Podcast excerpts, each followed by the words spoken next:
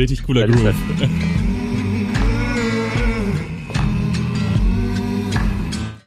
So, und genau das Lied habe ich mir heute fünf, sechs, sieben Mal angehört. Es geht natürlich noch weiter, da singt noch einer. Aber äh, Country-Musik, ähm, nicht alles pauschal, auch da gibt's ja Abstufungen, aber so diese Art der Musik, so ein bisschen minimalistischer und ich finde so eine tiefe Stimme, die so dieses, was ist das, das ist kein Raunen, aber diese, diese Melodie vor sich her summend. Ja, äh, finde ich ziemlich cool. Und äh, ja, in der Richtung gibt's einiges und ich habe auch eine Country Playlist auf Spotify. Ähm, Country Classics habe ich die, glaube ich, genannt. Ja, genau. Und da sammle ich genau solche ja, Sachen. Und ist Country so, findest du Country toll? Ich, Ah. ich, ähm, also unter Country stelle ich mir vor allen Dingen irgendwie so die ähm, amerikanischen Country vor, so einen so einen, äh, texanischen Cowboy Ja. äh, oder so. Und die Musik, die ist irgendwie, Garth Brooks ist in Amerika ultra groß. Das ist so gar nicht meine Musik. Das geht schon ein bisschen in die Richtung von deutschen Schlagern. ah, krass. Ähm, Okay, ja, ja. deswegen, äh, ja, aber es ist jetzt ja auch was ganz anderes, äh, wovon wir jetzt gerade hier fünf Sekunden gehört haben. Äh, Das, das finde ich schon, schon besser. Genau, absolut. Also du hast völlig recht ähm, und ich bin da auch gar kein Experte, was es alles für unterschiedliche äh, Richtungen im Country gibt. Aber ja, definitiv gibt's da große Unterschiede, denke ich auch. Das meiste davon ist, glaube ich, auch eher nicht meins. Aber ich habe immer so Phasen, wo ich dann wieder einen Country-Song entdecke, den ich ziemlich cool finde. Und das ist eben genau einer. Und ich habe mir auch heute mal den Liedtext genau angeguckt. Der, wenn man das nur hört, auch wenn man es versteht, ist es ja nicht ganz klar jedes Wort und man versteht nicht unbedingt, wovon der komplette Song handelt oder was genau die Story ist. Und auch das ist relativ amüsant. Also das sind ja meistens auch irgendwelche, also was heißt, weiß ich gar nicht, ist es meistens so, aber irgendwas Lustiges oder also irgendeine Lebensgeschichte, die da erzählt wird, in irgendeiner Weise. Und äh, das ist in dem Lied jetzt auch so. Das heißt Alabama bei Bishop Gunn. Und ja, ich habe eben auf Basis dieses Liedes und noch ein paar anderen, die ich über die Jahre gesammelt hatte, mal so eine Spotify-Playlist gemacht und jetzt schlägt mir Spotify eben auch genau solche Country-Lieder vor, die da reinpassen. Deswegen konnte ich noch ein paar andere Sachen ergänzen, die auch ziemlich cool sind. Und das ist jetzt gerade so mein Vibe. Aber ja, ähm, du hast recht, nicht jeder Country ist meins und auch nicht immer, aber jetzt gerade fühle ich es total. Ja, es ist, äh, weiß nicht, ich, ich höre da mir lieber meine Elektromusik. Auch wenn das halt jetzt irgendwie was, was ganz anderes ist. Ja, äh, und gar nicht mehr zu Country zupasst. Ja, ich habe äh, das auf 9gag muss das so, so gewesen sein, äh, wieder mal kurz reingeguckt gestern, war schon einen Monat bestimmt nicht mehr in der App. Ähm, und da war äh, so ein ja, Post und äh, da wurde dieses Lied auch angespielt und da stand, äh, wenn du den gleichen Musikgeschmack hast wie dein Urgroßvater. Punkt, Punkt, Punkt. und dann so ein Video noch von so einem Pferd, was er durch den äh, Wald führt. Ähm, und dann Punkt, Punkt, Punkt. Dann habe ich ein paar Lieder für dich und dann Screenshots von Spotify. Alben covern. und da habe ich so ein paar auch entdeckt, genau. Ja, Aber hast du gerade gesagt App in, in der 9gag-App? Ja. Äh, hast du dafür dir eine App runtergeladen? ja, das ist, glaube ich, diese. Benutzt du für sowas Apps? Wa- Warum, warum gehst du nicht auf die Webseite? Ich, ich würde für sowas nie im Leben mir irgendeine App runterladen. Mm, ja, also ich benutze zwar Safari, also Browser auf dem Handy auch, aber nur das, was ich, wo ich nicht öfter raufgehe. Sonst versuche ich schon eine App draus zu machen oder zumindest eine Web-App mir auf den Homescreen zu legen, damit ich sie einfach im Schnellzugriff habe. Und äh, gut, native Apps bieten ja durchaus mehr als so eine Web-App kann, aus meiner Sicht. Ne? Also ich bin da immer eingeloggt. Ja, aber was bei 9gag oder so oder bei Twitter ist es doch vollkommen unrelevant, finde ich, Ja? ist vollkommen unrelevant. Und äh, ich finde, dann siegt die, ähm, ich meine, wenn du auf eine Webseite aufrufst, da kannst du nicht so sehr getrackt werden, wie wenn du in der App bist. Weil in der App kannst du theoretisch ja jeden Klick ähm, tracken äh, Mhm. und an die Hersteller senden. Deswegen äh, benutze ich auch für Twitter äh, einfach die, Okay. die Webseite. Aber also Klicks kannst du auf jeden Fall auch äh, im Webbrowser tracken. Äh, da bin ich mir ziemlich sicher. Ähm, das macht Google Analytics Ja, doch auch. äh, Klicks schon, ja, äh, aber halt nicht so detaillierte ähm, Nutzungsstatistiken. Du, du kannst auch, wenn, wenn eine App runtergeladen wird, äh, hast du viel mehr Informationen auch über das äh, Gerät, wo die drauf ist. Das kann sein, dass hm, bin mir gerade nicht ganz sicher. Äh, Im Einzelfall, aber ja, möglicherweise. Ja, also für mich ist aber die User Experience einfach deutlich besser mit einer nativen App. Ja, also äh, sie ist schneller da, auch lädt die Wechsel schneller, ja, hat vielleicht irgendwelche, weiß ich nicht, Animationen drin, mehr Features vielleicht auch, als was die äh, Website bietet. Ich müsste es mal mit Twitter probieren. Ich weiß gar nicht, wie das da ist, aber ich benutze auch die Twitter-App zum Beispiel, ja. Benutzt du denn mittlerweile eigentlich noch viel Twitter? Ähm, weil ich habe äh, jetzt, also jetzt gerade diese Woche habe ich ja viel zu tun äh, mhm. und dann war ich jetzt, ich glaube, heute das erste Mal äh, auf Twitter mhm. äh, und das ist eigentlich auch ganz gut. Mhm. Ähm, ja, benutzt du viel Twitter momentan noch? Ja, was heißt viel? Ne? Ähm, ich, ich schaue ein bis zweimal am Tag rein. Ne? Also ist jetzt nicht so, dass ich da die ganze Zeit dranhänge. Ja, und wenn ich dann reinschaue, dann lese ich so für vielleicht zehn Minuten oder so, maximal, würde ich sagen. Ja. Äh, und dann reicht es erstmal wieder. Ja. Ich, und äh, da, da muss man auch wirklich mal ab und zu seine, ähm, ja, wie, wie heißt das, äh, den Leuten, die man folgt, ja. ähm, aussortieren. Definitiv. Ähm, weil ich meine, äh, Jordan Peterson ist ja schon, äh, haben wir hier auch schon als, als Vorbild äh, präsentiert, aber der hat mir auf Twitter einfach viel zu viel gepostet. Ne? Meine Timeline mhm. war einfach nur voll mit irgendwelchen äh, Sachen von ihm und, und der ist, ja, keine Ahnung, das war mir einfach zu viel ja. und äh, dann habe ich den jetzt mal äh, ähm, von meiner Liste gelöscht. Und jetzt ist es dann auch wieder irgendwie ganz nützlich. Dann ist ab und zu mal Snowden drin oder ab und zu irgendwie, was nicht, deutsche Politik oder so. Ja. Ähm, und ganz viel Technik-News oder so. Ähm, jetzt gefällt mir das wieder mehr. Auch eine Sache, die ich auf Twitter ähm, heute äh, äh, über über die ich auf Twitter aufmerksam gemacht wurde, mhm. ähm, ist äh, war ein Artikel, äh, der ist betitelt How America Took Out the Nord Stream Pipeline. Mhm.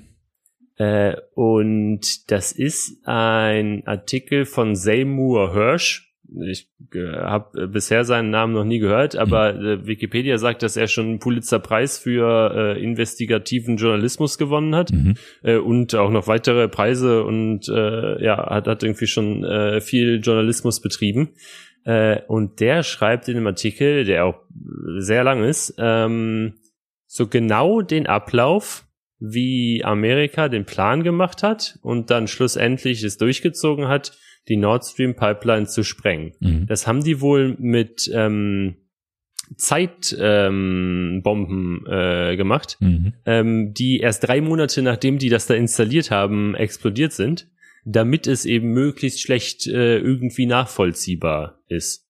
Aber ja, anscheinend gab es ja irgendwie Whistleblower äh, und in dem Artikel wird wirklich sehr detailliert beschrieben, wie das Ganze geplant war. Mhm. Irgendwie auch Meetings und zuerst im Weißen Haus und dann mal Meetings in, in Norwegen mit dem norwegischen Secret Service oder so. Und ich wusste auch gar nicht, dass Amerika in Norwegen auch mega ähm, mhm. die Militärbasen aufgebaut hat. Jetzt mhm. nicht, nicht vor kurzem, sondern auch schon äh, lange. Äh, das finde ich auch, äh, als ich das gelesen habe, habe ich mir so gedacht, wie viel Geld in nicht nur jetzt in Krieg, ja. sondern vor allen Dingen auch in äh, irgendwie so äh, Militärbasen oder Überwachung oder so gesteckt ja. wird. Ja. Wenn man das mal in äh, Pflegekräfte stecken würde oder ich weiß nicht, äh, äh was Sinnvolles noch aufzubauen. Ist. Ja, ja, absolut. Ja, ja.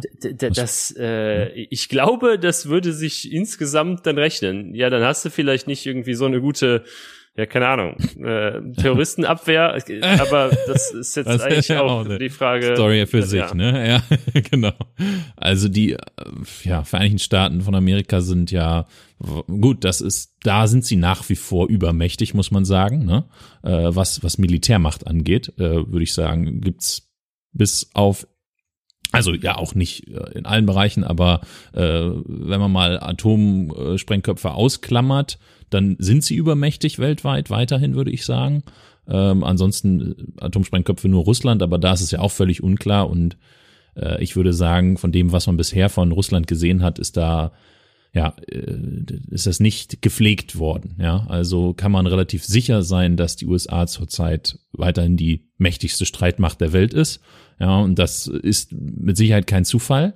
Ja, äh, also da, das ist. Äh und eben mit so einer Aktion äh, ja. äh, dann eben auch äh, dafür sorgt, es weiterhin zu bleiben. Ne? Mhm. Ich finde das voll krass. Das ist auch irgendwie ein äh, eine Perspektive oder ein Grund, der hier beschrieben wird, äh, eben weil äh, Deutschland äh, zu unabhängig vom Westen äh, wurde, ähm, möchte ja. halt Amerika ja. äh, das verhindern. Ne? Ja, es ist Und, pervers, äh, ist das. Ähm, ja. Ich meine, äh, ich habe selber den Artikel bisher nur halb gelesen. Mhm. Ich habe ihn heute auf meinem äh, Rückweg äh, von der Arbeit ähm, angefangen. Äh, und ich lese jetzt nichts so auf Tagesschau oder so äh, ja. dazu. Ähm, das, das ist, das ist deswegen. Heutzutage keine ich mein, seriöse Quelle mehr, leider.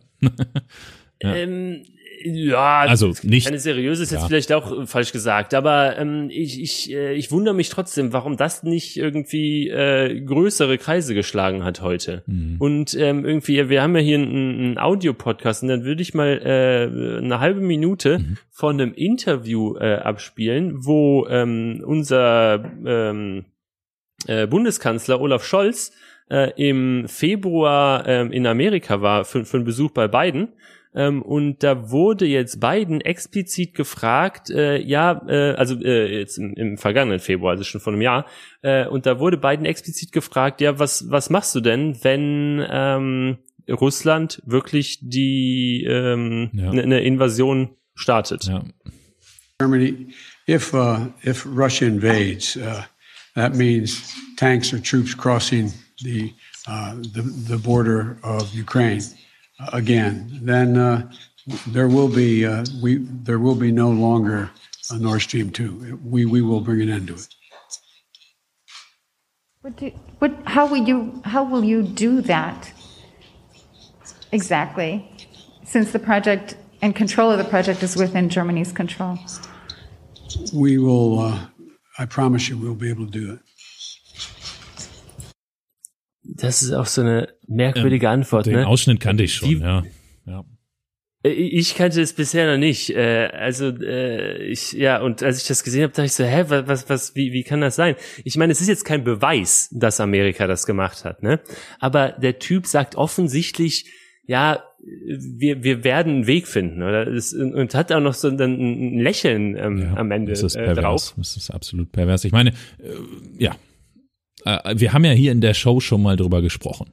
Ne? Äh, ich, kurz nachdem das passiert ist, denke ich. Und da ähm, ja, lag das auch auf der Hand. Wer hat daran Interesse? Wer profitiert davon am meisten? Ja, die Vereinigten Staaten von Amerika natürlich. Ähm, und hat noch irgendjemand anders einen Grund, das zu sabotieren? Und da fällt einem erstmal keiner ein, ja, weil Russland würde das nicht machen. Die verdienen daran sehr gut, ja. Ähm, das heißt, die einzige Möglichkeit wäre noch gewesen, dass äh, die Vereinigten Staaten eben jemand anders beauftragt haben, ja, damit es noch ein bisschen durch die Blume irgendwie erscheinen könnte, ja. Ähm, aber ja, also ich, ich, diese Vermutung liegt halt aus meiner Sicht auf der Hand und das nicht erst seit gestern. Ist natürlich interessant, dass es dazu jetzt wirklich eine Berichterstattung gibt, scheinbar. Habe ich auch noch genau. nicht gesehen, hm, muss ich dazu sagen. Schaue ich mir gerne mal an. Aber ja, also die News erstmal überrascht mich in keinster Weise, muss ich sagen. Ja. Ja, es ist, also, äh, was heißt überrascht? Äh, ich, ich war vor allen Dingen einfach schockiert, als ich das gelesen habe. Das, das, das liest sich auch ein bisschen so, als wäre das einfach ein, fiktiver äh, Roman oder so. Äh, weil da wirklich so detailliert einfach ähm, drüber ähm, gesch gesch geschrieben wird. Und deswegen, äh, ja, äh, hab, kann ich nicht verstehen, warum das nicht irgendwie äh, warum da nicht gerade jeder drüber spricht. Ja. Weil Deutschland ist dadurch wirklich äh, ja. Ja. Ich, ja, gefickt. Ja, das ist geopolitisches Einlullen. In, in Deutschland traut sich keiner mehr, offensichtlich ja nicht, darüber zu reden, ja. Äh, was für eine Scheiße äh, die Vereinigten Staaten von Amerika machen, ja. Das, äh, also nicht erst seit gestern. Ja, das wird schön geredet. Und das ist halt echt unglaublich. Also, das finde ich auch, also das hat nichts mehr mit Souveränität zu tun. Ja, also ich, ähm, äh, also wenn wenn es da, also ich meine, es sind noch ganz viel schlimmere Dinge passiert, äh, die sehr wahrscheinlich oder wo, wo, wo klar ist, dass die Vereinigten Staaten von Amerika das in Auftrag gegeben haben, ja, und wo irgendwelche Gründe vorgeschoben werden, warum sie gewisse Kriege führen oder auch nicht führen, ja. Aber am Ende des Tages, ja, äh, geht es um geopolitische Macht und Ressourcen, ja. Ähm, also das sind beides keine äh, humanitären Ziele, ja. Also da geht's nicht äh, darum, irgendwie äh, Terroristen zu bekämpfen, was so oft als Grund genannt wird. Nein, also die Terroristen sind sie selber in dem Fall, ja. Ähm, Ja. Das muss man ganz klar so sagen. Und ähm, wenn ein Land das weiß, so wie Deutschland, und in Deutschland wissen das mit Sicherheit Leute, und dann sagen die nichts gegenüber ihrer Bevölkerung. Und die tun nichts. Also, ich frag mich, was das noch mit, ja, irgendwie Ehrlichkeit, Zurechnungsfähigkeit, Souveränität ähm, einer glaubwürdigen Regierung zu tun hat. Ja.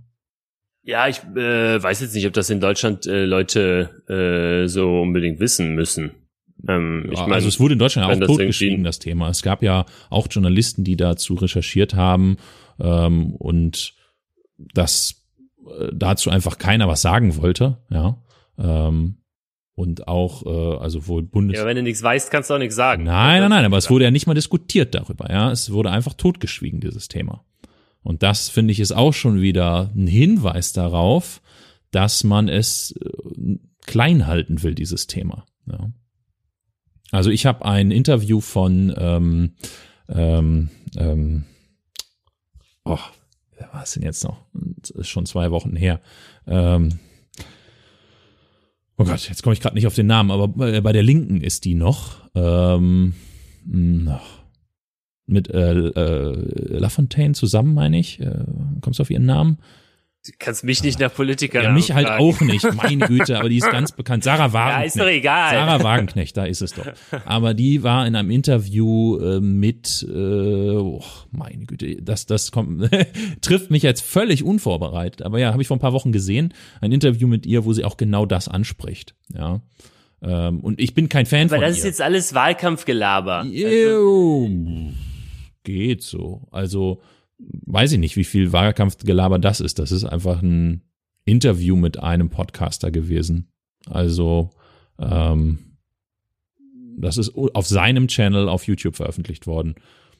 Ja, aber jetzt gerade würde ich einfach keinem Politiker ja, irgendwas. Nö, ich auch äh, nicht. Ist halt traurig, dass das so überhaupt so ist, aber ja. Äh, also sie spricht dieses Thema an äh, auf die Frage von ihm hin, ja, und sagt, wie das totgeschwiegen wurde in der Bundesregierung, ja, und dazu keiner eine Stellung beziehen wollte. Und äh, ja, es gibt wohl ein äh, so eine Art was Raum oder oder Bibliothek oder oder Quelle, die sozusagen für interne Kreise gedacht ist, ja, also innerhalb des Bundestages können Dinge, die nicht nach draußen kommen sollen, ähm, können sich da die Abgeordneten informieren, ja. Und selbst da wurde ihnen gesagt, sie äh, können nichts dazu sagen, ja, weil es gab da ja eben auch Berichte und so weiter, ja. Und dass da eben keine vernünftige Untersuchung angeblich gemacht wurde oder was dabei rauskam oder so, ja. Also das ist alles, das klingt alles danach, als würde das ähm, klein bewusst klein werden von der deutschen Regierung, ja. Ja, äh, aber kommen wir mal irgendwie, machen wir mal einen großen Sprung äh, von, von Politik und von äh, zu Äpfeln. Okay, wow. So willst du das Thema abschließen. Na gut, wir machen das. Das kommt, wird bestimmt nochmal Thema werden, aber ja, ich finde, es ist ja hoch fragwürdig, wie mit sowas umgegangen wird. Ähm, natürlich, ja, klar, geht das natürlich auch gar nicht von den Vereinigten Staaten, gar keine Frage. Aber ich finde es ja fast noch schlimmer, die Reaktion ähm, der deutschen Regierung darauf. Nämlich keine. Ähm, ja, Äpfel. Ich habe mich am Wochenende ähm, ein bisschen mit Äpfeln beschäftigt. Ich war in verschiedenen Läden äh, und ich habe, es war eigentlich gar nicht geplant, aber ähm, es kam so eins zum anderen, dass ähm, ich dann verschiedene Äpfel gekauft habe und dann auf Geschmack getestet habe zusammen mit meiner Freundin. Ein Apfel-Blindtest. Ja, denn sie hat äh, Fastenbrechen gemacht und das erste, was sie essen wollte, war ein knackiger Apfel. Und sie liebt sonst Braeburn-Äpfel, die ja sehr bekannt sind, super knackig sind, auch eine gewisse Säure haben. Mm, Und ähm, die haben wir aber leider nicht gefunden. Und deswegen mussten wir ein paar andere kaufen. Und dann haben wir eben mal zu Hause recherchiert, was es sonst so für Sorten im deutschen Handel gibt, wie, sich, wie die sich unterscheiden. Äh, und es gibt ja auch Apfelsorten, die zu Anfang, wenn sie frisch geerntet sind, noch sehr knackig sind und dann, je länger sie liegen oder gelagert werden, teilweise sehr mehlig werden. Ja. Oder ähm, äh, Granny Smith, der ja dieser grüne Apfel ist, äh, mhm. der ist eigentlich unreif. Also wird bei uns im Handel, deswegen ist der so sauer. Eigentlich würde der noch weiter reifen und dann so eine grün-gelbliche Farbe haben und dann gar nicht mehr so sauer sein. Aber ja, genau. Also da haben wir uns ein bisschen damit beschäftigt, was es für unterschiedliche Apfelsorten äh, in Deutschland so üblicherweise gibt. Und eben die drei verschiedenen Äpfel, die wir gekauft hatten, ähm, haben wir dann genau selbst bewertet nach so, äh, Säure, Süße, Knackigkeit und was war das noch? Äh, Knackigkeit ist ein geiles Wort. ja. äh, und noch eine vierte Kategorie, die ich schon wieder vergessen habe. Wow. Ich muss gleich nochmal. Diese drei Äpfel waren dann welche? Äh, muss ich auch nachgucken. Meine Güte, ich bin heute schlecht vorbereitet, ich merke schon. Aber ich habe auch dafür eine Airtable gemacht. und von daher kann ich das jetzt easy nachgucken. Ich brauche nur einen kleinen Moment. Ähm, wo haben wir das denn? Hier bei meinen Essensgeschichten. Ich bin Fan von Pink Ladies. Ja, die und, sind auch mit. Ähm, haben wir aber nicht getestet. Und auch die Granny Smith. Äh, also das ist irgendwie mal so, mal so. So, jetzt kann ich dir das sagen. Ich habe äh, das ganze Ding offen. Äh, in meiner Rezepte Airtable habe ich da äh, Äpfel angelegt und wir haben äh, bewertet nach Säure, Süße, Festigkeit und Saftigkeit. Äh, und dann habe ich gesehen, gibt's von Wikimedia Commons ähm, Bilder von allen bekannten Apfelsorten scheinbar, ähm, mhm. wo sie von oben, unten, von der Seite und aufgeschnitten fotografiert wurden und auch die Kerne dargestellt sind. Und so kann man die halt auch optisch sehr gut vergleichen, finde ich. Ganz cool.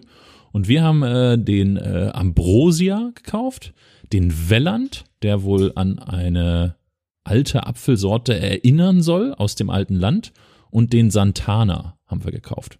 Genau. Und der Ambrosia war mit Abstand der. Alles noch nie gehört. Ja, es, es äh, beschäftigt man sich ja auch so im Detail oft nicht. Aber ja, der Ambrosia auf jeden Fall der, der knackigste, der festeste, ähm, aber hatte auch am wenigsten Säure von den dreien. Und wir mögen es auch ein bisschen, also süß-sauer, die Kombination schon, aber der war eher nur süß und fest. Ähm, und genau, der Braeburn hat, glaube ich, ein bisschen mehr Säure einfach. Ähm, du sagst schon Pink Lady, ja, ist bekannt, ist, glaube ich, aber also ist auf jeden Fall, gut, welcher Apfel hiervon ist keine Züchtung mehr. Äh, das sind ja alles keine ursprünglichen Äpfel mehr, sondern alles Züchtungen. Aber trotzdem ist, glaube ich, Pink Lady so ein, also der schmeckt wirklich auch ganz gut, stimmt, finde ich auch. Äh, ist halt knackig, süß und hat ein bisschen Säure. Also eigentlich alle, alle Kategorien erfüllt es. Mm, aber ja, ist, glaube ich, auch hochgradig lizenziert. Ja, also äh, kommerziell lizenziert. Ich wollte gerade sagen, ich glaube, das ist gar keine Apfelsorte, ja. sondern also nur so eine Markenbezeichnung für einen süßen Apfel. Ja, es ist schon, schon einer, auch mit einer besonderen Farbe. Und es ist, glaube ich, schon eine spezielle Züchtung, die aber eben lizenziert ist und nicht freigegeben ist, schätze ich mal. Und dadurch nur verkauft werden darf, wenn du dir eben die Rechte da sicherst. Ich bin mir nicht ganz sicher, glaube ich aber. Ähm, und da gibt's ja inzwischen so ein paar verschiedene. Zum Beispiel ich bin mir nicht sicher, ob es bei dem auch so ist, könnte ich mir aber vorstellen. Der Kanzi, äh, den mag ich nämlich sehr gerne und den gibt's nicht immer. Und der vereint eben auch diese drei äh, Sachen, Festigkeit, Süße und Säure, ziemlich gut miteinander, finde ich. Und den äh, gibt's angeblich nur, also hier steht Oktober bis April, aber jetzt sehe ich ihn gerade nirgendwo. Also ähm, ja, genau, weiß ich nicht, wie das mit der Verfügbarkeit ist oder ob der Einkauf der Supermärkte da irgendwie äh, ja, nicht immer so ein gutes Angebot bekommt oder was auch immer. Ja, aber ich habe hier eine Liste gemacht mit auch anderen Äpfeln, die mir so eingefallen sind, die ich schon mal gegessen habe. Ja, hier Boskop zum, zum Backen ja hauptsächlich, weil er sonst äh, eher mehlig ist. Äh, Cox Orange, äh, Gala hat man schon mal gehört, Jona Gold, Golden Delicious, Topaz, Elster natürlich, ganz Klassiker, äh, Fuji, genau. All solche Sachen haben wir aufgeschrieben. Es gibt noch viel mehr. Aber was ich auch cool fand, äh, wir waren nämlich für die, ähm, für den Welland und den Santana waren wir in der Bio Company ähm, in ähm, Karlshorst. Da ist ein wirklich, also das ist so ein denkmalgeschütztes Gebäude. Ist natürlich auch nicht günstig der Laden, aber tatsächlich richtig schön einfach. Ja, also sehr stilvoll. Ich auch gerne einkaufen. Und, und genau und ja, traditionell ist es vielleicht nicht, aber ja, also wirklich noch mit Liebe zum Detail eingerichtet und auch das Gebäude natürlich selber, ja, also mit dem Dachstuhl und so weiter. Das ist nicht so ein moderner Plattenbau, wo nichts dran ist, ja, sondern wirklich schön und auch instand gesetzt. Also das macht natürlich schon was auch mit der Atmosphäre und klar sind die Produkte alle etwas teurer als äh, woanders, ja. Aber da haben wir die beiden gekauft und da stand eben explizit dran aus dem alten Land. Und das alte Land ist ja auch bekannt als tatsächlich ein ja äh, im Norddeutschland, im norddeutschen Raum bekanntes Obstgebiet. Und da war ich auch schon mit meiner Großmutter zum Beispiel. Ja. Und da gibt's auch Kirschen und all solche Sachen, kann ich sehr empfehlen. Also da äh, mal zur äh, Obstblüte hochzufahren und dann kann man auch vor Ort ähm, ja Äpfel oder generell Obst kaufen, das was da eben angebaut wird. Und das ist wirklich sehr lecker. Also äh, und deswegen haben wir die auch oder ich fand das deswegen besonders interessant, weil da eben dran stand, dass die von dort kommen. Mhm. Ja. Und was ist jetzt dein, dein Lieblingsapfel? Ja, äh, von den dreien fand ich den Ambrosia am besten, weil er am knackigsten war. Ja, also ich finde, das ist mir schon einfach sehr wichtig. Ähm, und ähm, so ein bisschen habe ich das Gefühl, dass die Saftigkeit auch, also wenn ein Apfel richtig knackig ist, richtig fest, kann er gar nicht mehr richtig saftig sein. Das widerspricht sich fast so ein bisschen. Ähm, von daher, also Saftigkeit haben wir auch allen äh, drei von fünf Sternen gegeben. Also die waren irgendwie alle ähnlich, würde ich jetzt mal sagen. Aber in der Festigkeit haben sie sich sehr unterschieden und eben in der Säure auch, in der Süße auch nur minimal. Aber der Ambrosia war auch am süßesten. Ja, richtig. Also das war jetzt von den dreien mein Favorit. Und sonst würde ich halt, habe ich den Kanzi in sehr guter Erinnerung. Äh, den würde ich jetzt nochmal im Laufe des Jahres testen und ähm, genau, äh, von meiner Freundin eben der Braeburn ähm, aber da habe ich auch schon äh, welche gegessen, äh, vielleicht waren die ein bisschen älter oder sowas, äh, die nicht so lecker waren, nicht so knackig waren. Ja. Und ähm, ja, deswegen kommt es wohl auch sehr darauf an, eben welcher Jahreszeit wir uns befinden und wie lange die schon gelagert wurden und so weiter. Also man kann nicht pauschal sagen, ja, diese Apfelsorte ist immer so. Ja. Ja, eigentlich müsstest du irgendwie eine größere Studie machen mit äh, 20 Exemplaren pro Apfel oder so. Und dann jeden Monat, noch, ja. Ja, wobei, du willst es ja auch einfach für dich äh, wissen genau. und nicht nur mit anderen Leuten. Ja. Äh, das ist ja, das reicht ja dann. Aber, aber jetzt mal noch eine andere, äh, vollkommen unbedeutende, aber irgendwie interessante Frage. Wie habt ihr denn dann den Apfel gegessen? Also wie geschnitten mhm. und äh, ja. Ja, in so, also ich habe äh, geviertelt und dann das Viertel nochmal geviertelt im Endeffekt. Äh, und dann haben ja. wir relativ dünne und Stücken gehabt, die man so ganz gut essen konnte. Ja. Und dann äh, quasi von den Vierteln das Kerngehäuse rausgeschnitten ja. oder von Achteln erst das nee, Kerngehäuse von den Vierteln schon, ja. So mache ich das, das immer. Das mache ich. nee, ich mache das erst, ich mache das mit Achteln. Ah, okay. Ja, in dem Fall habe ich sie ja auch, äh, ja, genau, gesechzehntelt habe ich den Apfel. Und ich habe auch so einen ja, Apfelschneider. Aber den habe ich jetzt in diesem Fall mhm. nicht verwendet. Ja. Äh, und es gibt ja auch noch diesen äh, Profi-Move, äh, den Apfel so mit der Hand äh, zu drehen. Ist das drehen oder nee, das ist äh, nee, den Apfel so zu so zu öffnen. What? Äh, das habe ich noch nie gesehen. Auseinanderzuziehen mit der Hand oder Echt? was? Ja, genau. Okay. Du, du, wenn du irgendwie den Apfel, aber dann musst du den Apfel an der richtigen Stelle irgendwie greifen. Äh, dann musst du irgendwie richtig drehen und dann kannst du den so quasi auseinanderdrücken. Krass. Ich dachte, das hätte irgendwie jeder schon mal gesehen. Ich, ich weiß auch nicht, warum oder wo oder wie ich das gesehen habe. Okay. Aber äh, ja. Kann natürlich sein, aber ja. Okay, wow. Da musst du schon ordentlich dran reißen, schätze ich, bei dem einen oder anderen. Ja, halt genau, irgendwie halt die Technik haben und dann äh, mit Kraft und äh, Hebelwirkung vielleicht äh, oder so. Ja. Äh, genau. okay. Ja, äh, das, das so viel zu meiner kleinen Apfelstudie, äh, die eigentlich so gar nicht so gedacht war, aber, aber ja, ähm, genau, mal, mal ein netter Zeitvertreib nebenbei ist. Du hast noch eine neue Putzhilfe.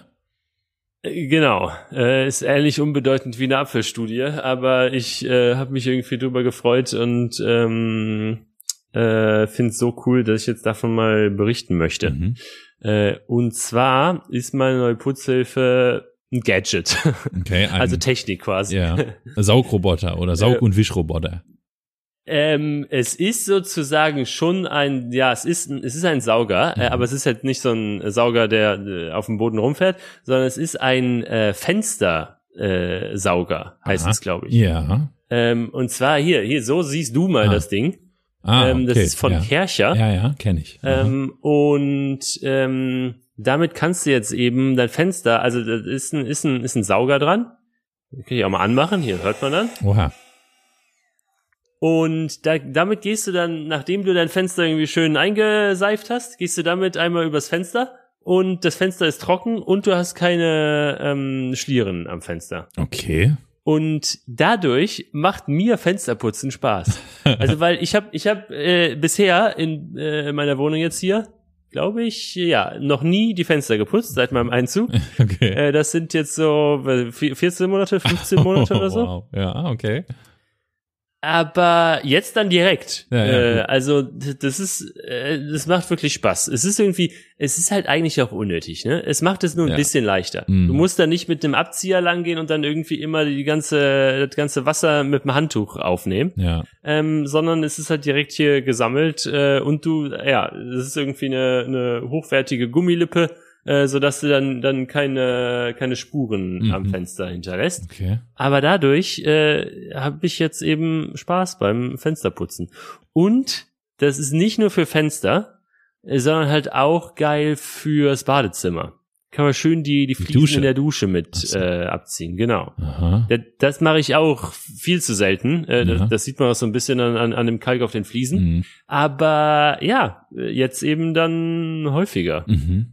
Ja, Also okay. äh, ich bin super begeistert von dem Teil ja, also wenn ich äh, das, ursprünglich vom, von meiner Schwester empfohlen Mhm. und äh, ich habe sie dann nochmal gefragt und sie meint, ja, sie findet den toll und Mhm. ich finde den genauso toll. okay, ja, also wenn ich das nachhaltig motiviert, dann würde ich sagen, ist es das schon wert. So unglaublich teuer wird er jetzt nicht gewesen sein.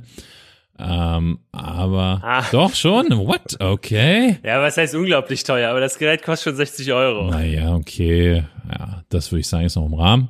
Aber ja, äh, aber ich frage mich so ein bisschen, okay, äh, ich habe die Dinger schon mal gesehen und vielleicht auch schon mal benutzt, aber das muss schon eine Weile her sein. Ich habe so ein Teil extra nicht, weil, also ich putze öfter als einmal alle 14 Monate meine Fenster. Auch deine Fenster? Ja. Okay, ja. gut. Ich mache das, boah, ja, also mindestens alle halbe Jahr.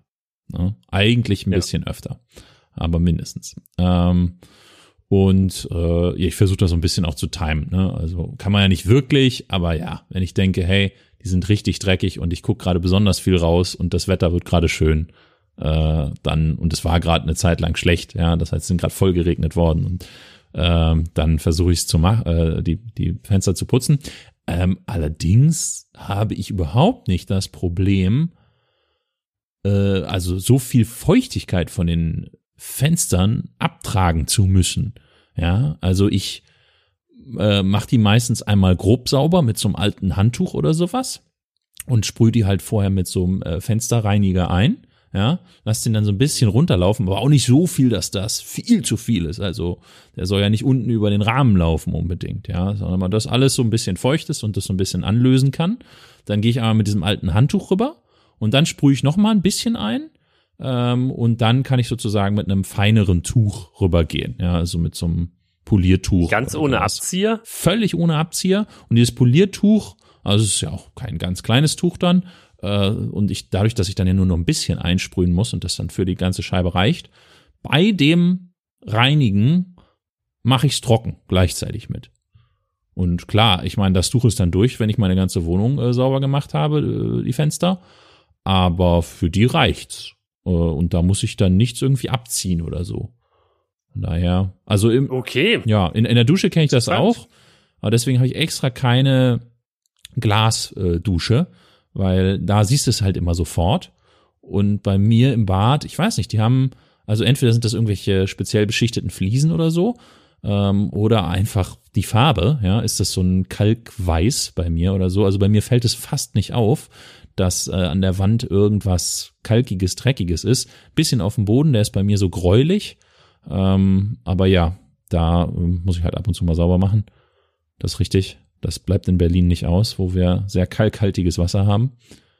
Aber auch Jo. da würde ich jetzt nicht Sehr hartes abziehen. Wasser. Ja, richtig, genau. Das ist ja die, also hartes Wasser hat viel Kalk, das ist ja die Definition, glaube ich. Ne? Ähm, ja, aber trotzdem wäre bei mir nicht unbedingt nötig, irgendwas abzuziehen. Ja, also ich habe einen Duschvorhang, Ähm, nicht, nicht so ganz billigen, so dass das jetzt nicht blöd aussieht. Aber äh, ja, den wasche ich alle paar Monate mal.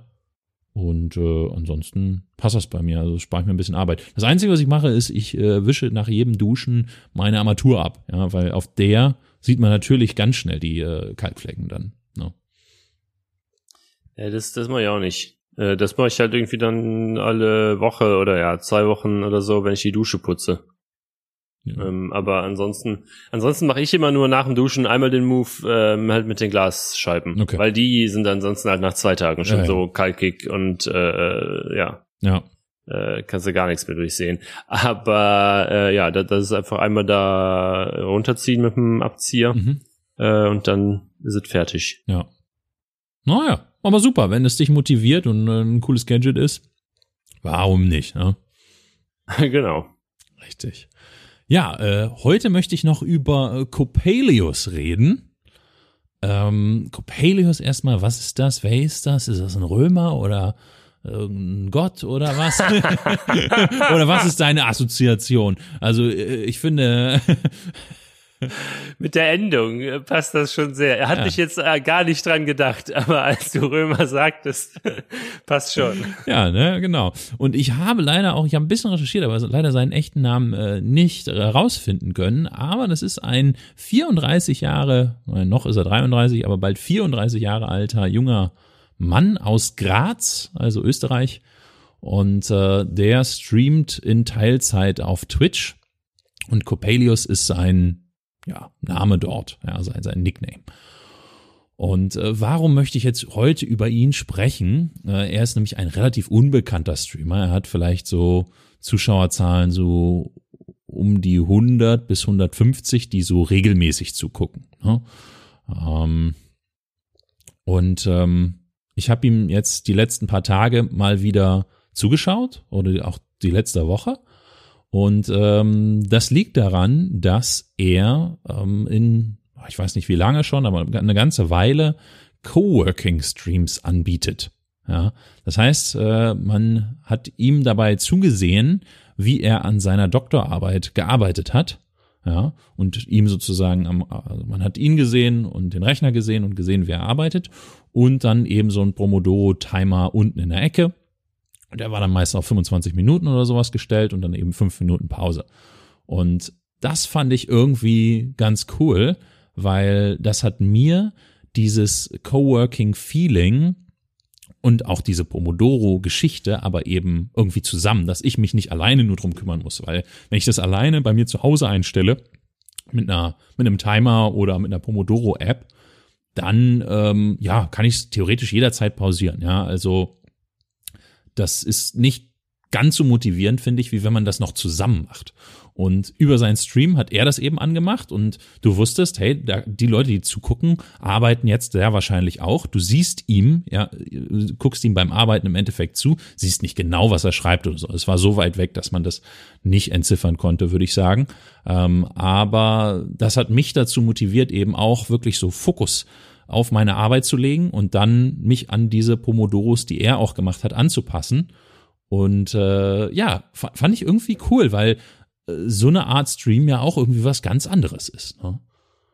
Und wie, wie genau kann ich mir das dann vorstellen? Wie, wie ist das mit dem Audio? Der, der spricht jetzt nicht währenddessen, ne? Nee, genau. Er, er mutet sich äh, während der Arbeitszeit. Nur in der Pause unmutet er und dann tauscht man sich im Chat aus, kann irgendwie Fragen stellen, weiß der Geier, was man so machen möchte ähm, oder er geht auf Klo oder sowas. Ähm, und das heißt, das ist dann 25 Minuten lang still? Nee, er hat äh, Musik an, aber so eine, ja, Konzentrationsmusik, wenn man das so nennen möchte. Ja, also nichts, was dich völlig rausholt, sondern eher was leiseres, entspannteres, was dich aber auch nicht müde macht. Ne? Also genau was, was dazu gut passt, finde ich. Ja.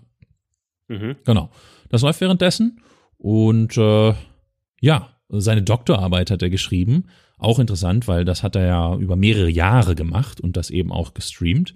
Und jetzt kürzlich hat er einen Stream äh, gehalten, den ich zufällig gesehen habe. Und ich denke, auch deswegen will ich ihn heute hier mal vorstellen, wo er im Endeffekt ähm, Revue passieren lassen hat, was er bisher auf Twitch erlebt hat und wie ihn das beeinflusst hat und wie sich sein Leben vielleicht dadurch auch geändert hat ähm, und wie es sich jetzt ändern wird. Denn er hat seine Doktorarbeit jetzt gerade jüngst abgegeben. Ja. Ähm, und er hat jetzt mehrere Jahre daran geschrieben und das eben auch gestreamt. Ähm, und das war nicht immer so. Er hat äh, auf Twitch auch mal Spiele gestreamt, macht er auch immer noch ab und zu mal. Aber ähm, seit der Doktorarbeit war das doch dieses Coworking, war so das dominante Element in seinem Stream, würde ich sagen. Und äh, die Doktorarbeit ganz kurz, das Thema war mittelalterliche Geschichte, ganz grob. Ja, also er hat äh, Geschichte studiert. Ähm, und auch gelehrt, ja, an der, äh, an einer Uni in, in Österreich. Und ähm, Genau, also äh, ich habe jetzt nicht dadurch irgendwie besonders viel über mittelalterliche Geschichte gelernt oder so, also weil das war ja auch, also sicherlich hat er auch darüber mal gesprochen, aber so oft habe ich ihm dann eben auch nicht zugesehen. Aber jetzt hat er eben mal auch gesagt, wie er dazu gekommen ist und dass das nicht immer so in seinem Stream auch war. Ja, also er hat äh, mal mit ganz anderen Dingen angefangen, hat auch relativ private Einblicke in sein Leben, ja, so äh, wenn er irgendwo hingegangen ist, hat er mal gestreamt oder er hat sich äh, während der Zeit, also war so in dieser Mittelalterwelt so ein bisschen, dass er auch auf solche Märkte gegangen ist, selber da eben Dinge verkauft hat, dann ein Handwerk, äh, also er hat äh, Bögen angefangen selbst zu fertigen, die äh, in diese Zeit reinpassten und äh, Messer und Schwerter angefangen äh, zu schmieden und so weiter. Also hat sich da tief eingearbeitet, hat da auf jeden Fall eine Passion für dieses Thema. Und jetzt fand ich so spannend, wo er darüber gesprochen hat, ähm, wie im Endeffekt das Leben für ihn als Teilzeit-Twitch-Streamer ist, äh, mit ja einer relativ kleinen Audience. Ähm, und wie sich das anfühlt und wie es sich jetzt eben jetzt verändern wird, weil er jetzt natürlich eine Entscheidung treffen muss, weil die Doktorarbeit ist jetzt zu Ende. Das heißt, dieses was er jetzt jahrelang gemacht hat, dieses Coworking Streaming, ja, ist schwer so fortzusetzen. Ja.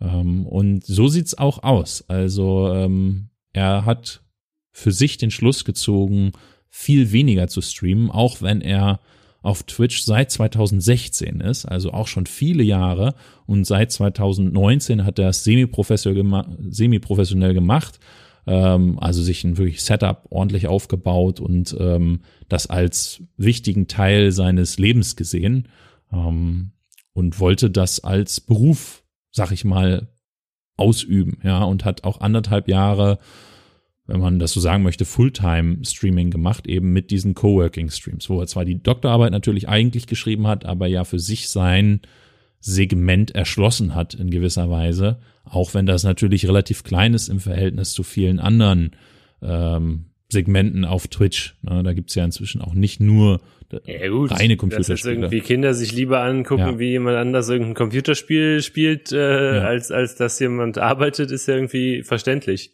Das stimmt. Ja, aber ich finde das Segment an sich irgendwie sehr interessant. Mhm. Ich habe da auch noch nie von gehört. Ähm, hast du da auch noch andere ähm, Streamer dir mal angeguckt, die, die das, äh, die sowas auch machen? Hat mhm. er das erfunden? Nee, er oder das nicht ist erfunden. das irgendwie schon eine bestehende Branche? Ich, ich, ja, weiß nicht, ob man es Branche nennen kann, aber ich meine, dass das eine Kategorie auf Twitch inzwischen auch ist, ja, die man auswählen kann. Ich mache mal ganz kurz seinen Kanal auf.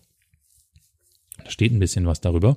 Auch mal ganz kurz äh, zu den Stats, also um einzuschätzen, wie groß das ist. Aber du sagst eben auch, ja, äh, Kinder. Äh, Twitch sieht sich ja gar nicht so sehr als Plattform für Kinder, ja, also zumindest nicht ausschließlich. Und ich glaube, diese Art Coworking, so zusammenarbeiten und motiviert sein äh, und dann bewusst Pausen einlegen, ist ja fast wie ein Coaching, ähm, wenn man das so sehen möchte. Ähm, hätte schon eine Zielgruppe. Aber ich glaube auch, dass er die vielleicht mit seinem Format oder vielleicht auch einfach auf Twitch nicht wirklich also er hat sie erreicht, ja ganz offensichtlich, weil ihm ja 150 Leute im Schnitt schon zugesehen haben. Und er hat hier zum Beispiel aktuell auch 326 Abos, ja, also die da diese 3,99 oder was ähm, gezahlt haben. Oder eben im, mit äh, Twitch Prime, ne, äh, weil es ja von Amazon aufgekauft wurde, ähm, kann man das auch äh, subscriben, aber hat er sozusagen einen Nebenverdienst. Aber äh, ja, das ist natürlich trotzdem sehr gering. Wenn du das hochrechnest. Da wird er wahrscheinlich ungefähr 326 Euro für kriegen. Wenn überhaupt. Ja, genau, in etwa so. Also ich weiß nicht genau, wie inzwischen das Vergütungsmodell ist, aber kann sein, dass es 40 Prozent sind dieser 3,99, die er da bekommt im Schnitt. Ähm, aber ja, klar, das ist ja auch abhängig davon, was für Abos das sind. Wenn, Ja. wenn du jetzt mit deinem Geld hingehst und was kaufst, dann mag das sein, aber wenn da jemand mit seinem Amazon Prime Abo kostenlos diesen Ja. äh, Kanal abonniert, dann äh, kriegt der Creator dafür nur Cent. Hm, Da bin ich mir nicht sicher. Ähm, mir wurde gesagt, also von unterschiedlichsten Streamern, dass es da für die gesehen monetär keinen Unterschied gibt. Aber vielleicht hat sich das auch geändert inzwischen. Ähm, bin mir nicht ganz sicher. Aber ja, es muss ja wahrscheinlich dann auch noch versteuert werden, weil es keine Donation ist und so weiter alles. Ja, also Stimmt. äh, von daher, so viel bleibt da nicht übrig. Ähm, und davon kann man nicht leben, ne? gar keine Frage. Natürlich hat er dann noch Sponsoren und ne, so Affiliate-Links und so weiter. Ähm, aber auch das ist bei so einer kleinen Community und so relativ wenig Zuschauern, kannst du davon nicht leben. Ne? Also das finde ich eigentlich auch mal spannend, denn ähm, ich würde sagen, deswegen finde ich das auch so ein gutes Thema bei uns in der Show. Ich denke, viele junge Menschen möchten heutzutage Influencer oder Streamer werden. Ja, weil das eben, ja, ihnen vorgelebt wird. Das ist der Inhalt, den sie konsumieren. Das sind eben ihre Vorbilder. Ja, und ich finde es ganz wichtig, eben nicht nur die paar wenigen super erfolgreichen zu sehen, an die dann häufig gedacht wird. Ja, die können natürlich machen, was sie wollen am Ende des Tages, ja, weil sie so eine große Community und Followerschaft aufgebaut haben. Das trägt sich von alleine. Da müssen sie, also, ne, also da, da können sie mehr oder weniger machen, was sie wollen, würde ich sagen, grob. Ja. Äh, Aber die allermeisten haben natürlich nicht so eine große Community und Audience und das geht natürlich auch gar nicht. Ja. Also ähm, und das mal von jemandem zu hören, und das war eben einer seiner letzten Streams, da hat er sehr ausführlich darüber gesprochen, wie es ihm ergangen ist und warum er sich auch bewusst entschieden hat, das jetzt zwar nicht Hard Cut, nicht komplett, gar nicht mehr, aber es wird ein Fade-out geben. Ja, also er wird, er kann sich überhaupt nicht mehr vorstellen, als Streamer zu arbeiten. Äh, also zum, also in keinster Weise Vollzeit, aber auch Teilzeit wird schwierig rechtfert zu rechtfertigen sein, denn ja, es lohnt sich in der Hinsicht für ihn eben nicht, ja. Ähm, und ähm, da verdient er eben deutlich mehr, wenn er dann eine Stunde länger äh, arbeiten würde in, in einer Firma, wo er jetzt auch in Teilzeit arbeitet seit äh, Ende letzten Jahres wieder. Und er sagt, wie erfrischend das für ihn ist. Natürlich ist es auch einfach was anderes. Ne? Ich glaube, jeder kennt das Gefühl, wenn du ein paar Jahre lang was Gleiches gemacht hast und da nicht wirklich vorankommst, dass du dann versuchst, was zu verändern, wenn du dich selbst weiterentwickeln möchtest, wenn du noch andere Ziele im Leben hast. Und das hat er. Er hat ganz klar gesagt, äh, er ne, möchte sich weiterentwickeln und er ist unglaublich froh auch, das fand ich auch sehr interessant, ähm, dass er sich nicht mehr jeden Tag mit Geschichte auseinandersetzen muss. also ähm, es ist ein Riesenthema und ein, ein, ein, äh, ja, ein Fable von ihm, wie soll man sagen, ja. Ähm, aber wenn das so durch alle Be Bereiche deines Lebens dringt und andere vielleicht auch geradezu verhindert, also er hat zum Beispiel auch gesagt, er möchte äh, vielleicht ja auch mal wieder eine Frau kennenlernen und so weiter und das, ne, also, äh, aber auch viele andere Dinge machen. Er meint auch, er hat viele andere. Ich will jetzt nicht sagen, Nein. dass das Mittelalter das verhindert hat, oder? Ja, das, nee, das stimmt, aber äh, vielleicht das Streamen durchaus, ja. Äh, Und er hat halt viele andere Prioritäten noch gesagt. Er sagt, Ja, ne, genau. Hobbys, die er einfach. machen möchte.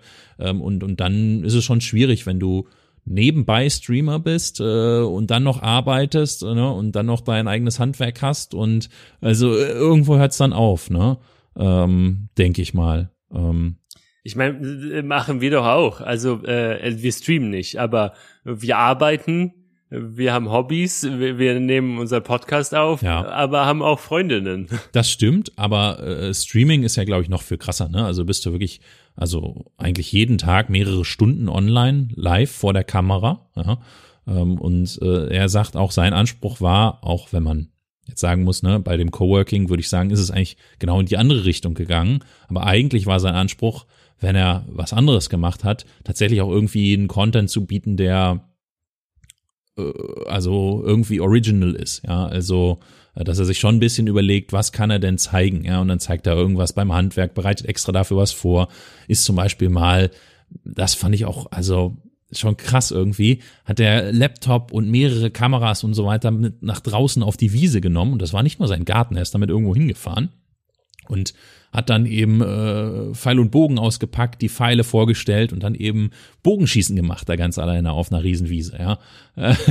also da war allein das Setup schon, ne, gar nicht ganz so einfach und so weiter. Und ähm, ja, also ich glaube, er hat ja irgendwie einen, einen größeren Anspruch an sich selber und ähm, er ist irgendwie auch so eine Persönlichkeit, wie soll ich sagen, ja, ähm, etwas zurückhaltend, fast ein bisschen zu bescheiden manchmal, denke ich, aber auch jemand, der sehr ehrlich was sagt, weil ich meine, jemand, der gerade seine Doktorarbeit äh, abgegeben hat in Geschichte. Ich meine, vielleicht, vielleicht, also mir ging es ja, obwohl ich hatte jetzt keinen Bock mehr, unbedingt nicht mehr auf, auf äh, Informatik, das war bei mir nicht der Fall. Aber fand ich interessant zu hören von jemandem, der ja eigentlich so sehr im Thema drin ist und ähm, der sagt, es ist so schön, äh, was anderes zu machen da auf dem Job und das hat überhaupt nichts damit zu tun. Und im Endeffekt bedeutet das auch, dieser Doktor, den bräuchte er für diesen Job nicht. Ja, äh, und von daher, also da, da spielen so viele Themen für mich mit rein. Einmal, wie lebt es sich als kleiner Streamer? Nicht so gut tatsächlich. Ja, du hast relativ viel Druck, du bist sehr abhängig von deinen Viewern und Spenden äh, und du wirst dazu gezwungen oder ja, also wenn sich das irgendwie für dich monetär lohnen soll, ähm, wenn du davon leben können möchtest, ähm, ja, dann musst du äh, Partnerschaften eingehen und bei Influencern ist es ja noch krasser fast, ja, und auch da gibt's ja eine, die einige, die teilweise noch viel erfolgreicher waren als er, aber die gesagt haben, ich mache das nicht mehr, weil das bin nicht ich, ich, ich, ich erzähle Lügen, ja, ich, ich verarsche die Leute.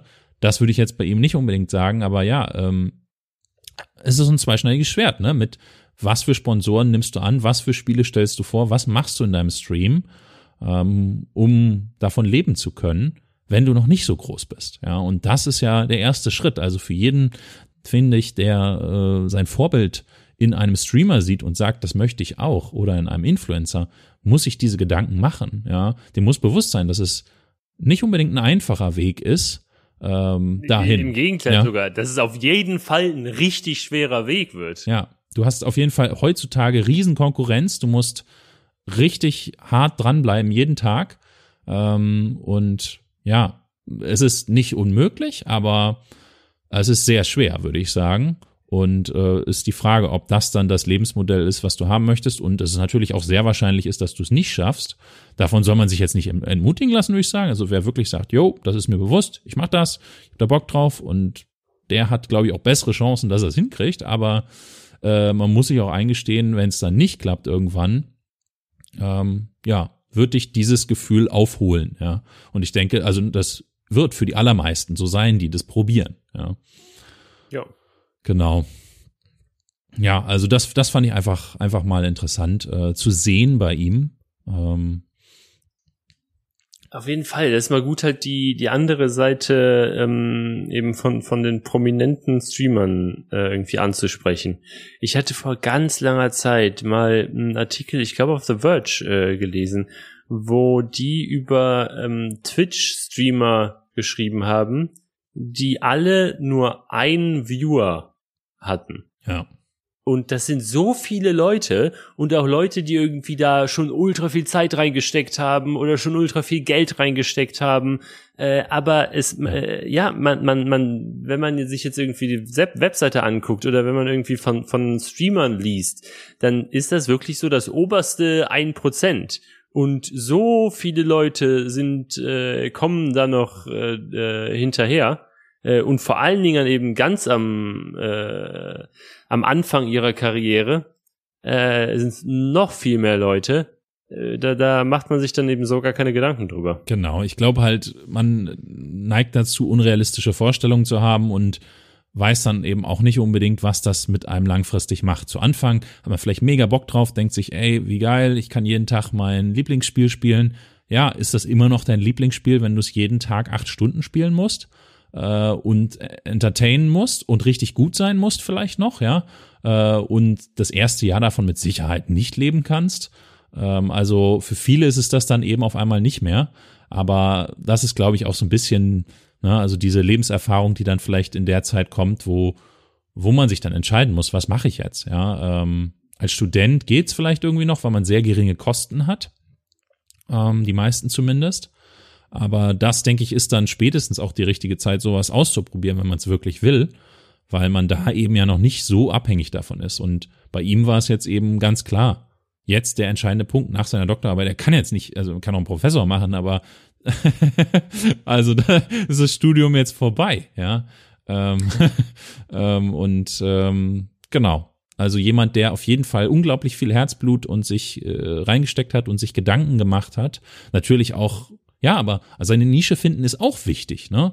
Also einfach irgendwas nachmachen, was andere machen, würde ich sehr wahrscheinlich auch nicht zum Erfolg führen. Von daher fand ich das schon nicht, eigentlich nicht schlecht, wie er es gemacht hat. Aber natürlich ist es ein Thema, was jetzt erstmal allein schon so nicht so eine große Audience hat, ja. Von daher war es vielleicht auch absehbar, dass das so enden könnte. Ja. Naja, aber ähm, ich finde, dieses da reinspielende, äh, ähm, wie verbringt man seine Zeit, wie will man seine Zeit verbringen und sich das bewusst zu fragen, das ist halt unglaublich wichtig. Das habe ich jetzt bei ihm gesehen, dass er es bewusst gemacht hat und sich eben dann entschieden hat. Ähm, aber natürlich auch mit der Doktorarbeit. Ich meine, ich glaube nicht, dass er sie bereut, aber ähm, wie gesagt, seine Aussage war, ähm, er freut sich, andere Dinge zu machen, die damit nichts zu tun haben. Und äh, er freut sich auch sehr. Äh, ein Beispiel hatte er äh, genannt. Da hat er ein Bild wohl irgendwie auf Twitter oder so veröffentlicht von seinem Streaming-Setup und hat dann ähm, gefragt, was ist das Beste an diesem Setup? Und dann gab es unterschiedliche Antworten. Irgendwie die Kamera und weiß nicht, dies, jenes. Ne? Und einer hat wohl geschrieben, dass es aus ist. Und er hat gesagt, genau richtig. es ist alles aus. Das ist das Schönste an diesem Setup. Und das ist halt schon krass. Ne? Also ähm, ich finde, also wenn man ihm zuschaut ähm, und diese diese Art äh, darüber zu sprechen, macht er jetzt ja nicht ständig. Ne? Das war jetzt ein Zufall, dass ich das äh, gesehen habe, ähm, den Stream, wo er genau darüber gesprochen hat und dieses Resümee der letzten Jahre gezogen hat und eben angekündigt hat, wie es jetzt weitergehen wird. Aber das war, also es war auf jeden Fall auch ein bisschen emotional und das war auf jeden Fall nicht gespielt, weil da hat man gemerkt, wie viel Zeit da reingesteckt wurde von ihm, sowohl also in die Streaming als auch in dieses geschichtliche Thema. Aber am Ende des Tages er eigentlich jetzt was anderes will. Ja, es ist zu viel geworden. Es ist nicht mehr das, was ihn glücklich macht. Und sowas kann sich auch ändern. Ne? Also ähm, wird sich sogar sehr wahrscheinlich ändern. Ja, man kann auch irgendwann zu viel von irgendwas haben. Ähm, und ja, wir haben ja hier schon mal über äh, Solo, Solo-Gesang gesprochen, auch ein, ein Streamer auf Twitch, der jeden Tag ja wirklich seine zehn Stunden TFT spielt, seit Jahren, ja, also äh, seltenst streamt er mal einen Tag nicht. Eigentlich streamt er sieben Tage die Woche, 365 Tage im Jahr. Ne? Also der äh, meint, er wohnt seit ein paar Jahren in Düsseldorf, ist jetzt erst zweimal in der Stadt gewesen. Und also es ist so richtig krass, ne? Ähm, das war bei ihm jetzt nicht so krass und so muss man es ja auch nicht unbedingt machen. Aber ich glaube, wenn du erfolgreich sein willst und keine Shortcuts hast, nicht irgendwie bekannte andere Streamer, die du kennst oder besonders viel Startkapital oder irgendwas anderes, was dich, was dir einen großen Vor Vorteil gibt in dem Bereich, der ja so hart umkämpft ist. Ähm, ja, da, dann ist das einzige hart zu arbeiten, dran zu bleiben ja, und jeden Tag Content zu liefern, den möglichst viele Leute sehen wollen. Ja. Naja, und da fand ich einfach diese, diese Frage nach, wie verbringt man seine Zeit, wie will man seine Zeit, seine Lebenszeit verbringen, denn das ist am Ende des Tages das Wertvollste, was man hat, denke ich. Ähm, und das ist so eine ganz direkte Frage. Ja. Willst du überhaupt eine Doktorarbeit schreiben? Ist es überhaupt nötig? Ja. Äh, willst du dein Leben lang vorm Rechner sitzen und streamen, ja. Äh, selbst wenn du das Spiel vielleicht gar nicht mehr willst äh, oder gar keinen Bock mehr hast, aber du bist davon abhängig, weil du äh, deine Rechnung bezahlen musst. Ja? Also, das sind so Fragen, die sich mir da aufdrängen. und das finde ich ist so eine und ganz. Stellst du dir die dann auch selber? Ja. Über dein Leben? Natürlich, natürlich. Also das ist eine Frage. Willst du deinen, hm. deinen Job noch in zehn Jahren machen? Oder äh, willst du irgendwie äh, was anderes machen? Oder ja. Ja.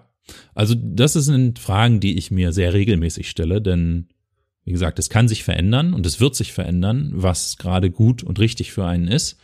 Ich habe festgestellt, grundsätzlich bin ich gerne am Rechner, aber nicht den ganzen Tag. Ja. Ähm, und ich habe so ein paar Geschichten oder Sachen, die, wie ich meinen Tag strukturieren möchte. Ja, dass ich, ich hasse zum Beispiel Micromanagement, ja, ich möchte mich selbst einteilen können. Äh, ich bin ja auch eher abends kreativ und produktiv. Ähm, das heißt, im Moment würde, wenn ich es mir komplett frei aussuchen könnte, und äh, hin und wieder mache ich das auch jetzt gerade, ähm, dass dann würde ich tagsüber äh, nicht unbedingt arbeiten und eher abends, wenn es dunkel wird. Ja, ähm, weil jetzt gerade ist für mich die richtige Zeit, am Rechner zu sitzen. Ja, ähm, jetzt habe ich keinen Drang rauszugehen. Es ist dunkel draußen, es ist kalt draußen. Ähm, und jetzt, ja, weiß ich nicht. Also würde ich auch private Projekte am Rechner machen und so weiter. Das macht mir Spaß. Ähm, aber Idealerweise wäre ich jetzt heute, ich bin heute sogar rausgegangen äh, zum Mittagsspaziergang, aber idealerweise vielleicht noch etwas länger und etwas mehr gemacht, vielleicht noch etwas mehr Sport gemacht, aber zu einer am Tag, ja, wenn die Sonne scheint, ja, dass ich dann rausgehe und, und irgendwie den Tag genießen kann und dann abends noch produktiv sein kann, wenn ich äh, gar nicht das Bedürfnis habe, rauszugehen. Das ist im Sommer natürlich, kann das auch völlig anders sein. Das heißt, im Endeffekt eine relativ flexible Struktur. Und das kann ich zum Glück hin und wieder mal machen. Ja, es kommt immer darauf an, wie viele Kundentermine ich habe oder auch mit, mit Kollegen oder wer, wie auch immer. Aber theoretisch kann ich natürlich auch jetzt einfach in der Nacht arbeiten ähm, und dann mir mal ja einen Vormittag freinehmen oder so. Und diese Flexibilität schätze ich auf jeden Fall sehr. Und die hat man natürlich, also was ist natürlich, die hat man nicht als jeder Selbstständige, als Streamer ja vielleicht nicht. Wobei auch vielleicht gerade da, ja. Äh, es gibt ja auch viele Streamer, die nur abends streamen, ja. Äh, und die macht es genauso. Ja. Also ähm, das sind halt einfach Fragen, die man sich stellen muss, die man auch in sich reinhören muss. Und wie gesagt, auch das wird sich wahrscheinlich sogar verändern. Aber ja, ähm, genau. Ich, ich denke einfach ganz viele junge Leute, die äh, Streamer und Influencer als Vorbild haben, die sehen das eben natürlich nicht, weil das wird ihnen ja auch häufig nicht gezeigt, ja. Die unangenehmen Fragen und Dinge, die das mit sich bringen kann. Und die sehen dann natürlich meistens, wie du schon sagst, das obere ein Prozent, wenn es denn nicht, wahrscheinlich sogar noch weniger. Ähm, ja.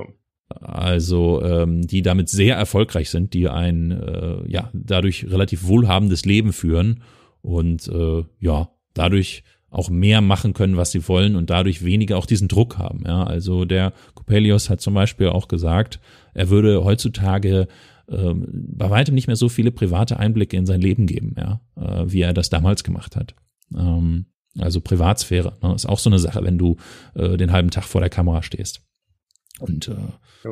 alle möglichen Fragen auf dich äh, einprasseln sozusagen. Also ähm, und ja, Genau. Und dass er tatsächlich auch häufig dann das Gefühl hatte, also wenn du davon abhängig bist, wenn du das, du da, äh, dass dein Job ist, du aber eben noch nicht dieses, diese Top 0,1 Prozent oder was erreicht hast, ähm, dass das auch viel Druck erzeugt. Ne? Also, ähm, dass der dann erst von dir abfällt, wenn der Aufnahmebutton in OBS äh, ausgeschaltet wird, ja. Und dann atmest du durch und dann weiß ich nicht, ja, es geht ja eigentlich auch noch dein Privatleben los. Also, ähm, ja.